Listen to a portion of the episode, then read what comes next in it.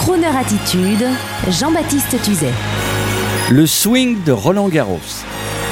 Aujourd'hui, à l'occasion de la période casquette blanche, polo blanc, chaussures blanches et large pantalon blanc façon René Lacoste, c'est-à-dire qu'à l'occasion des grandes années Roland Garros, je voudrais vous parler de swing.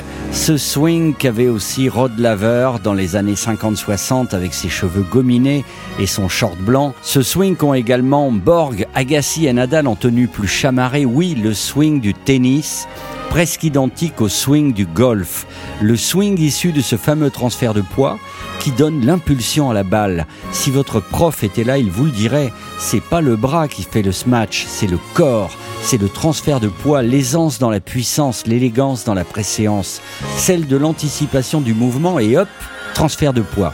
C'est peut-être pour cela que le grand crooner des années 30, Bing Crosby, aimait à dire qu'il était un golfeur tennisman, chanteur à 16 heures. Idem le grand danseur chanteur Fred Astaire, capable de danser en golfant avec un plan séquence où les 10 balles à frapper partaient en rythme et sur le green. Et oui, mesdames, messieurs, je sais ce que c'est quand on est sur le cours, le practice et que l'on oublie ce maudit transfert de poids, rien ne marche. On se fatigue, on se fait mal à l'épaule et rien ne se passe. L'élégance, c'est le mouvement. Alors pour vous donner du courage et vous ôter tout complexe à la vue de ces champions du genre que vous applaudissez actuellement, sur le cours Philippe Chatrier, dans un périmètre en pleine restauration avec les nouveaux cours 7, 9 et 18, et toujours les grands classiques, les Panama, les Maxibal, les éventails, vive les produits dérivés.